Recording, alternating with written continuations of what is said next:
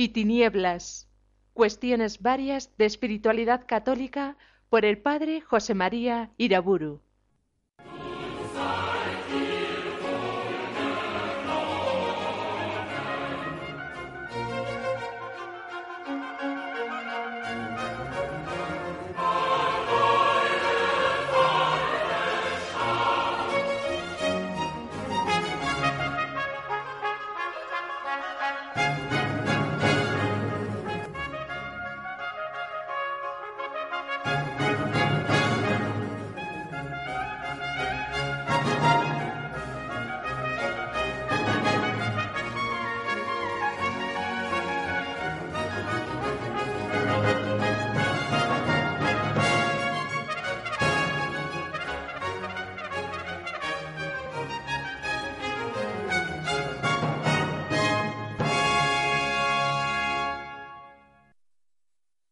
En el nombre del Padre, del Hijo y del Espíritu Santo.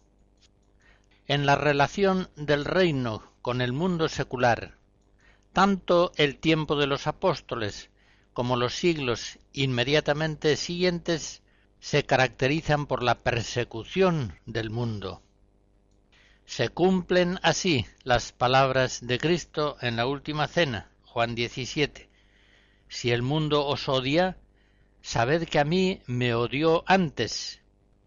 Si vosotros fueseis del mundo, el mundo amaría lo suyo. Pero como no sois del mundo, sino que yo os escogí del mundo, por eso el mundo os aborrece. Estas palabras de Cristo para aquellos cristianos que generación tras generación estaban sufriendo la persecución del mundo a causa de Cristo tenían un sentido evidente. Los cristianos se daban cuenta de que el árbol naciente de la Iglesia había sido plantado en el Calvario. Para dar fruto hubo de ser regado primero por la sangre de Cristo, y ahora había de ser regado por la sangre de sus discípulos. Esto a ellos podría causarles dolor y lágrimas, pero no perplejidad alguna. Entendían el misterio de su vida cristiana en este mundo como una continuación del misterio de Cristo. El Señor, el Salvador, había sido rechazado por el mundo y, lógicamente, sus discípulos también habrían de experimentar el mismo rechazo, la misma persecución. En este sentido, los primeros cristianos comprenden como algo obvio que sin perder la propia vida no es posible ser discípulo de Jesús. Juan 12. No necesitan tampoco grandes explicaciones de escrituristas o de maestros espirituales para entender las palabras de Cristo. Nadie puede seguirme si no toma su cruz cada día la realidad misma de su vida en medio de un mundo tan hostil es la interpretación más fidedigna, más elocuente de esas palabras del Señor. Son muchos los documentos de la antigüedad, originados en la misma Iglesia o en el mundo profano romano, que expresan el desprecio social y el odio generalizado que sufrían los primeros discípulos de Cristo. En el apologético de Tertuliano de finales del siglo II se refiere un comentario que es frecuente entre los paganos. Dice así ¿Es este un hombre de bien? dice uno. Lástima que sea cristiano. Sabemos por Orígenes que Celso un filósofo griego del siglo II, se mostró siempre como enemigo acérrimo de los cristianos, a los cuales consideraba pelagatos, zapateros, bataneros, gentes sin ninguna clase de educación ni de cultura, que sólo se atreven con los niños, con mujerucas y gente ignorante, pero que se escurren en cuanto aparece alguien ilustrado. En el siglo III, Minucio Félix, en su obra Octavius, refiere los términos despectivos que Cecilio, como portavoz de los paganos, dedicaba a los cristianos. Les llamaba raza taimada y enemiga de la luz del día, sólo habladora en los rincones solitarios. Por lo visto, esta era la imagen precaria, despreciable, que los primeros cristianos, los cristianos de las catacumbas, daban ante la sociedad romana, especialmente ante los ilustres, los hombres prestigiosos, poderosos, eruditos. Por otra parte, sabemos que a los cristianos de aquellos siglos primeros se echaba la culpa de pestes, desgracias, batallas perdidas, cualquier calamidad que pudiera producirse fácilmente era achacada a la presencia pestilente calamitosa de los cristianos en medio de la sociedad pagana. Pronto había algunos exaltados que gritaban a las fieras, de tal modo que muchas veces los cristianos eran tomados como chivos expiatorios en casos de grandes calamidades públicas para reconciliarse con los dioses y atraer de nuevo su favor.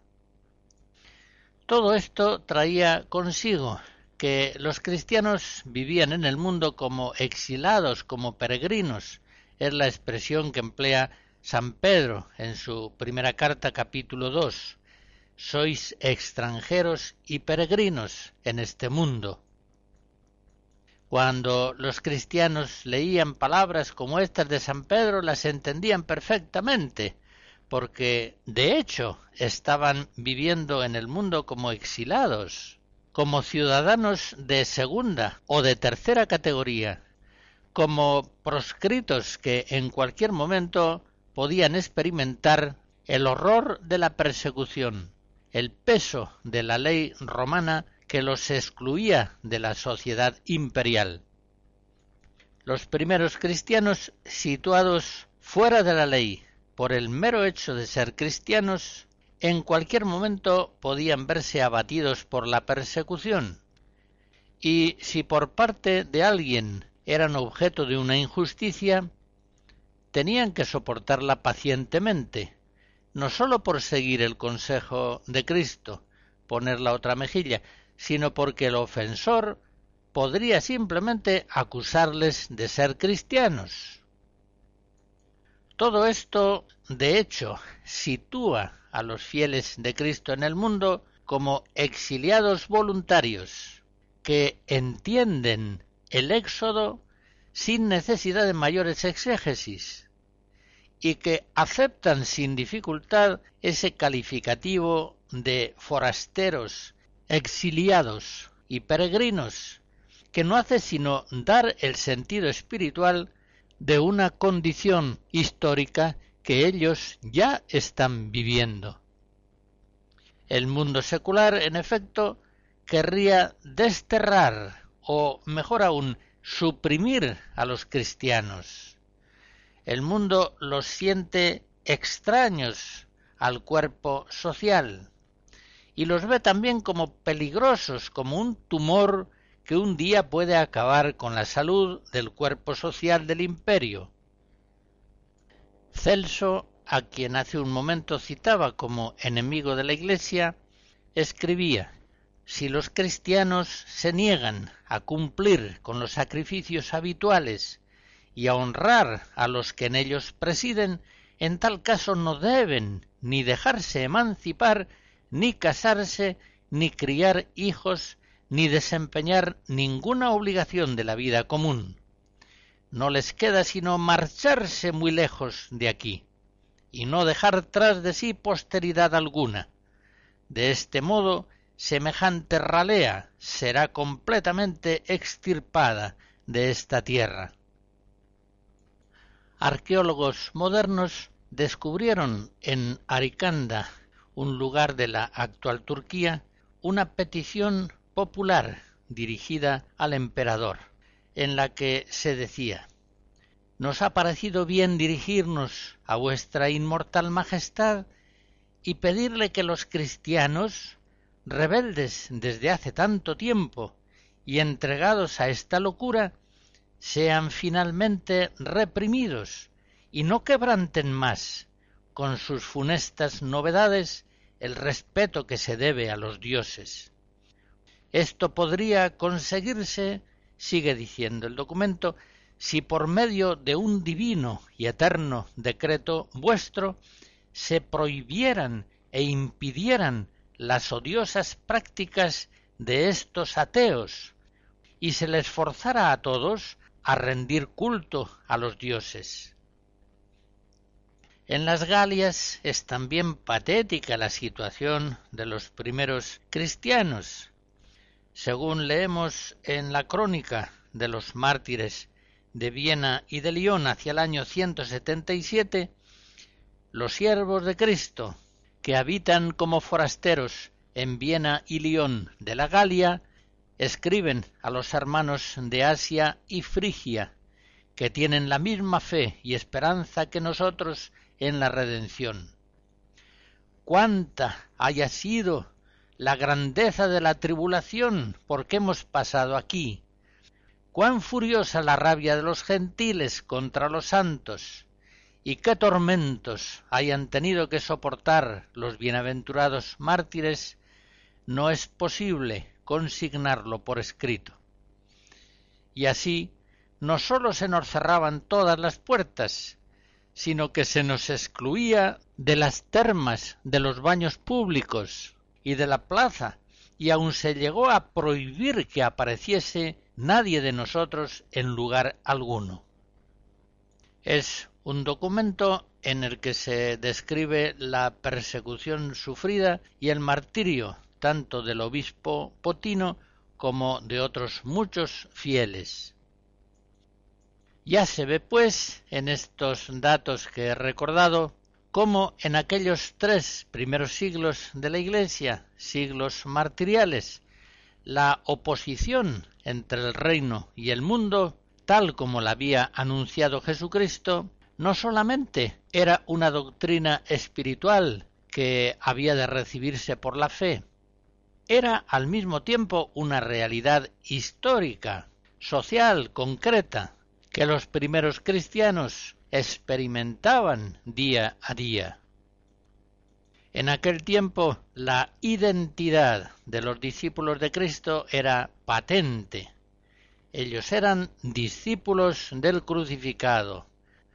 Ellos, como forasteros y exiliados en este mundo, tomaban la cruz de cada día y seguían fielmente a Cristo, el vencedor del mundo, el camino que les llevaba con toda seguridad a la gloria celestial. Escucharemos algunos cánticos religiosos populares de la Europa antigua cristiana.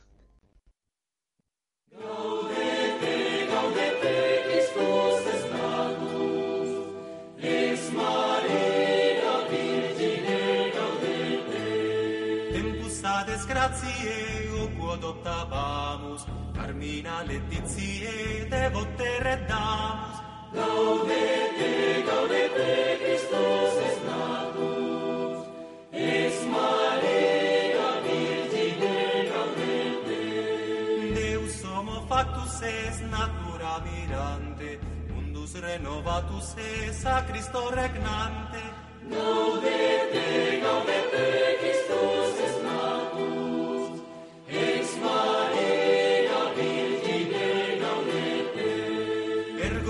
es consio salatiam in lustro benedicat domino salus regi nostro. Gaudete gaudete Christus est natus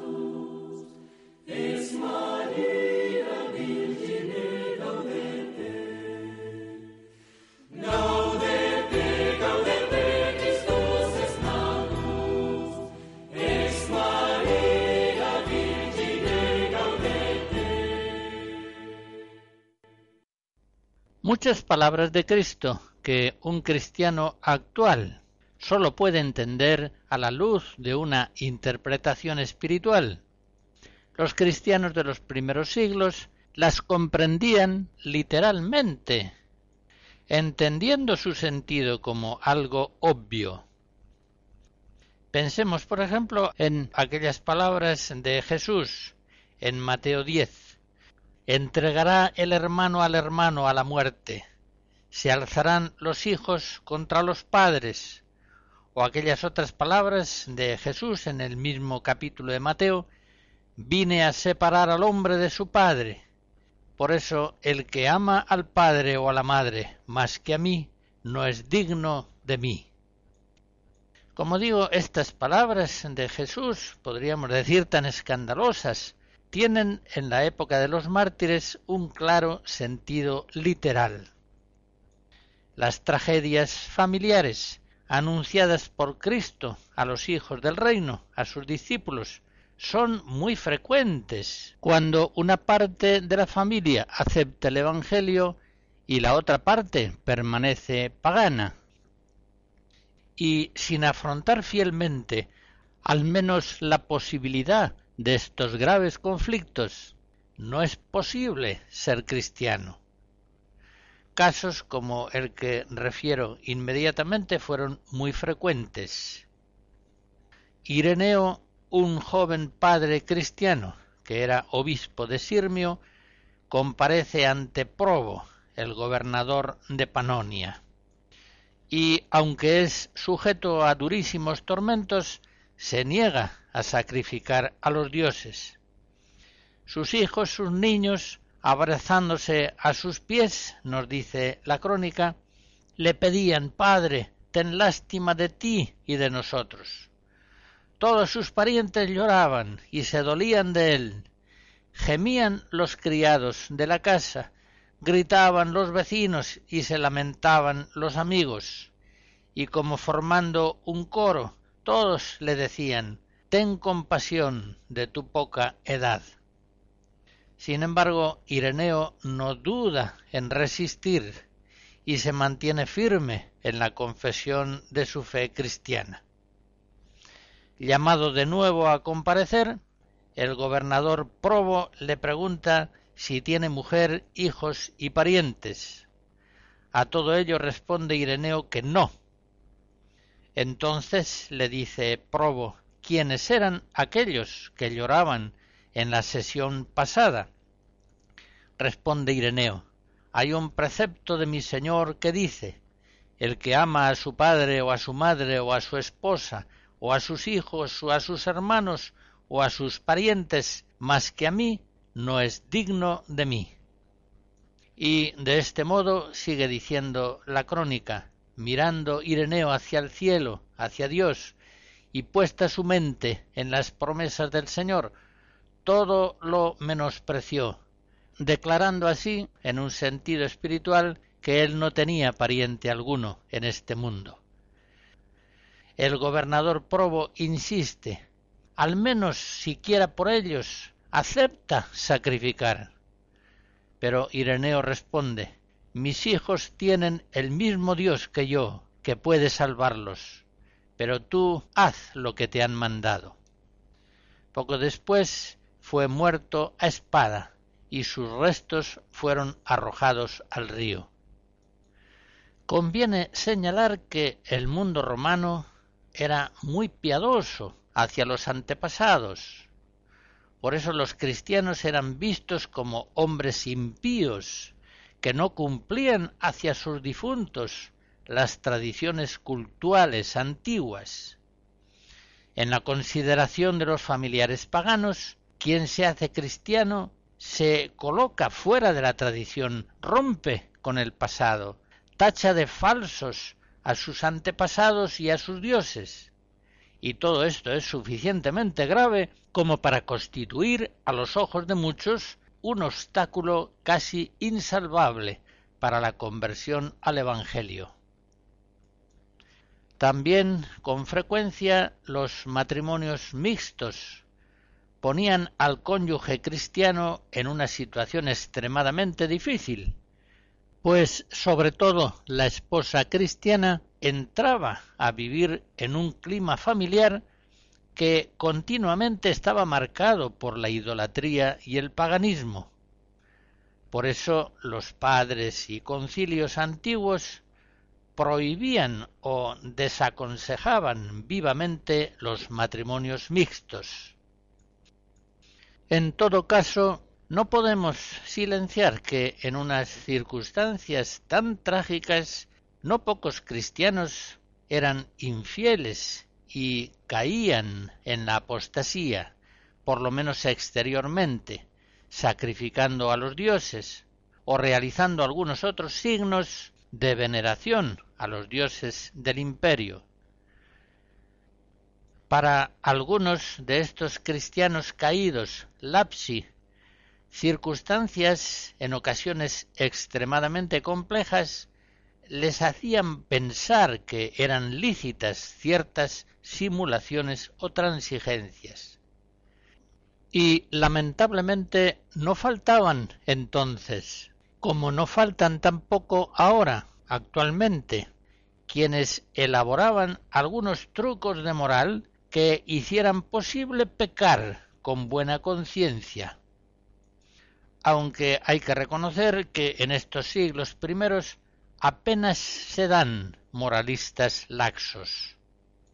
Por el contrario, en materias morales, los errores se producían más bien hacia los rigorismos extremos. Errores como aquellos de los encratitas o de los montanistas. Eran tiempos muy duros, y por eso no es extraño que el número de caídos del lapsi sea a veces notablemente elevado. Las mismas actas de los mártires dan referencia de ellos. Antes he citado la crónica de los mártires de Lyon y Viena, en las Galias, en el año 177. En ese texto leemos Entonces se pusieron evidentemente en descubierto los que no estaban preparados ni ejercitados, ni tenían fuerzas para soportar el empuje de tamaño combate. Diez de ellos que se derrumbaron nos produjeron el mayor dolor y pena y quebrantaron el entusiasmo de otros. Pero de nada les aprovechó la apostasía de su fe pues eran retenidos por otras acusaciones. Y da testimonio este documento de la diferencia notable que se daba entre la alegría de los mártires vencedores y la amargura de los apóstatas caídos. Sigue diciendo el texto. La alegría del martirio, la esperanza de la gloria prometida, la caridad hacia Cristo y el Espíritu de Dios Padre recreaba a aquellos que se acercaban gozosos, mostrando en los rostros cierta majestad mezclada de hermosura. En cambio, éstos, con el rostro inclinado, abyectos, escuálidos y sórdidos, se mostraban llenos de oprobio. Durante bastante tiempo las apostasías fueron únicamente individuales, pero en alguna ocasión ocurrió que la apostasía fue masiva. Concretamente, un ejemplo. En el año 250, un edicto del emperador Decio que exigía a todos un certificado de profesar la religión imperial provocó apostasías colectivas. San Cipriano narra con inmenso dolor las apostasías numerosas que se produjeron en Cartago y lo mismo refiere Dionisio, obispo de Alejandría. Incluso se dieron casos de obispos apóstatas. Y más tarde en los primeros años del siglo IV, en la persecución de Diocleciano, ya próximo el fin de las persecuciones, hubo otro flujo de deserciones masivas. Pero también es cierto que entre los caídos entre los lapsi eran frecuentes los casos de regreso contrito a la iglesia, una vez que había pasado la tormenta de la persecución, y a veces incluso mientras la persecución duraba.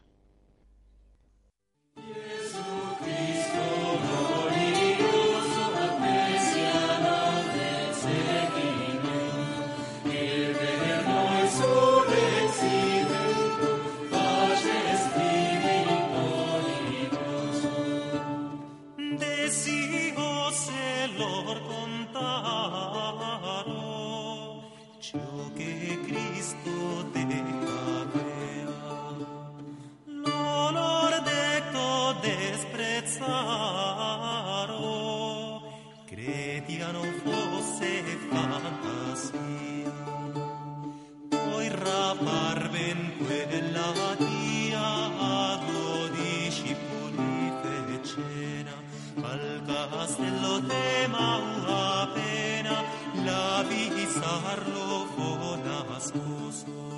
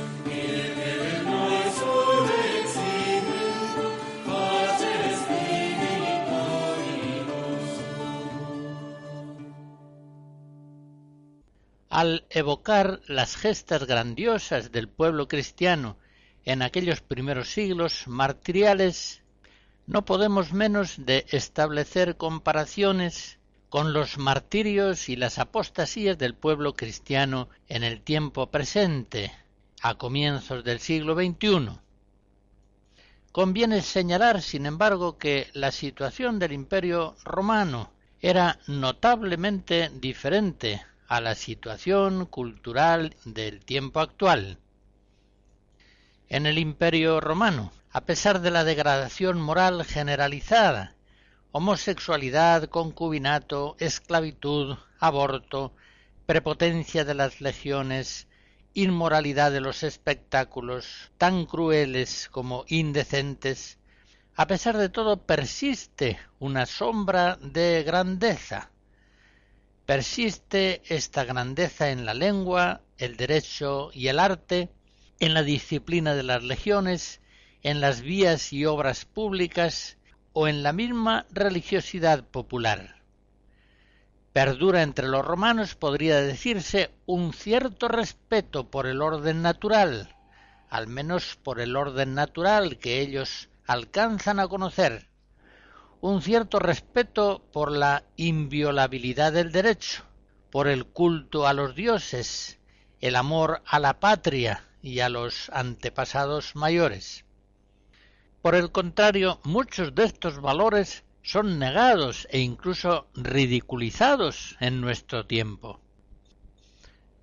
Todavía en Roma los moralistas paganos, en una situación muy diferente a la que se da hoy en el occidente apóstata. Pueden ensalzar y ensalzan, de hecho, una vida virtuosa sin suscitar una repulsa generalizada.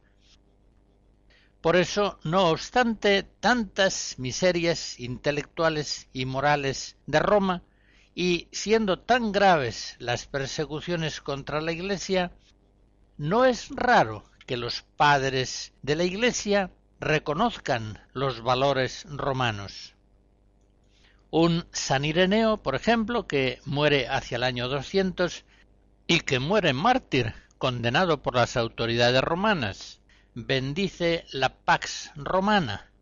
Decía, gracias a los romanos goza de paz el mundo, y nosotros podemos viajar sin temor por tierra y por mar por todos los lugares que queremos. Los padres de la Iglesia ven como San Ireneo en la Pax Romana un condicionamiento providencial para la difusión del Evangelio por todas las naciones. En la primera mitad del siglo III escribe Orígenes. La providencia ha reunido todas las naciones en un solo imperio desde el tiempo de Augusto para facilitar la predicación del Evangelio por medio de la paz y la libertad del comercio.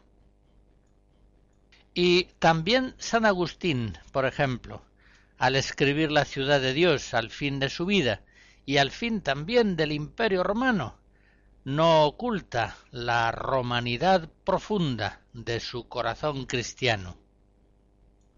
En aquellos siglos martiriales, la difusión geográfica de la Iglesia y su acrecentamiento numérico es muy considerable sobre todo en el Asia romana, junto a regiones rurales completamente cristianas, hay ya ciudades en que la mayoría ha recibido el Evangelio. Y este crecimiento alegra a la Madre Iglesia. También puede decirse que sólo aquello que está alegre puede crecer, y la Iglesia de los mártires está llena de gozo, como continuamente se refleja en las actas de los mártires. Muy distinta es la situación actual del pueblo cristiano. ¿Cómo va a crecer un cuerpo social angustiado, perplejo ante las circunstancias adversas, un cuerpo en el que abundan los más amargos lamentos y no faltan tampoco aquellas quejas que llevan en sí una protesta? En realidad, durante estos siglos martiriales, no hallamos en la literatura cristiana nada semejante a una lamentación ante el cúmulo de males que la providencia divina está permitiendo que vengan sobre su iglesia. Los cristianos sabían que esta era su más alta vocación en el mundo, cumplir aquello que dice San Pablo en Colosenses 1, completar en su carne lo que falta a los padecimientos de Cristo por su cuerpo, que es la Iglesia. La alegría cristiana, la alegría de la fidelidad en el amor, la alegría de la victoria en el combate, la alegría que acompaña al crecimiento y a la pujanza vital, es uno de los rasgos más patentes de la Iglesia de los mártires. La mártir perpetua, en el comienzo de su pasión, escribe ella misma de su mano. Condenados a las fieras, bajamos alegres a la cárcel. Y en el resto del el acta de su martirio, ya escrita por Sáturo, éste cuenta que ella más tarde dijo Gracias a Dios, que como fui alegre en la carne, aquí soy más alegre todavía. Igualmente, en el martirio de Montano, Lucio y compañeros, nos dice la crónica, la alegría de los hermanos era general. De una de las mártires del grupo de Sabina se dice, va riendo al tribunal con gran extrañeza de los paganos. Los espectadores quedan atónitos viendo sonreír a Carpos durante el interrogatorio y en la misma hoguera. Teodosio permanece sonriente durante la tortura. Hermes bromea al ir al suplicio. Son datos realmente impresionantes. Las actas hablan con frecuencia del semblante sereno y alegre de los mártires. Con toda razón, pues, podía escribir el filósofo San Justino, el también mártir. Confesamos a Cristo y morimos con alegría.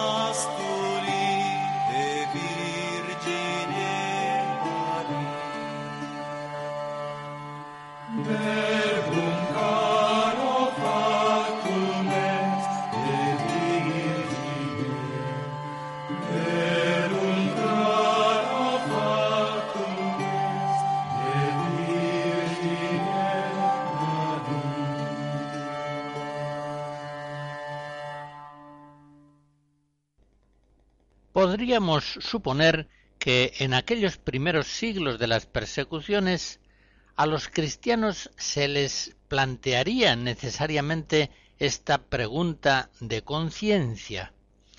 ¿Debemos huir del mundo o debemos permanecer en él? Pues bien, los primeros cristianos se saben unidos al Cordero de Dios, que entrega su vida para quitar el pecado del mundo. Y saben ciertamente que esa es su vocación en el mundo. Que convenga huir del mundo y retirarse más de él, o que al contrario sea conveniente participar más de su vida. Esto será ya una cuestión secundaria, prudencial, que habrá que resolver en cada caso. Después de todo, como enseña Clemente Alejandrino, hacia el año 200, tanto disfrutar del mundo como si no se disfrutara o renunciar a él, las dos son actitudes que crecen según la virtud de la templanza. En todo caso, ciertamente los cristianos primeros conocen que el mundo no sólo es un mundo efímero, sino que es un mundo pecador, y con frecuencia altamente peligroso. Y peligroso no sólo para el cuerpo, sino más todavía para el alma.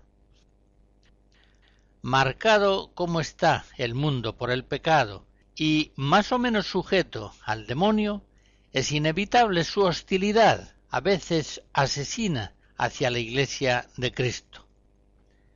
Sólo el Cordero de Dios que quita el pecado del mundo puede purificar al mundo con su sangre y sacarle de su abismo de pecado. Por tanto, hay que guardarse del mundo, pero evangelizándolo, tratando de salvarlo, aunque en ello se arriesguen las vidas. Por otra parte, como fácilmente se comprende, únicamente pueden evangelizar el mundo aquellos que están libres de su fascinación, aquellos que no lo temen ni tampoco lo desean con avidez, es decir, aquellos que en Cristo han vencido al mundo por la fe. 1 Juan 4. Al estudiar la historia de la Iglesia en los primeros siglos, llama la atención que, siendo los cristianos primeros tan pocos, frecuentemente tan pobres e ignorantes y siempre tan perseguidos y oprimidos, no se aprecia, sin embargo, en ellos ni un mínimo complejo de inferioridad ante el mundo, ante el mundo grecorromano, tan culto y poderoso entonces, y tan lleno de prestigios humanos. En aquellos siglos martiriales las apologías de San Justino, de Arístides y de otros maestros cristianos o algunos escritos como el Contrapaganos de San Atanasio muestran la pésima opinión que los cristianos primeros tenían de los errores y de las idolatrías del mundo pagano.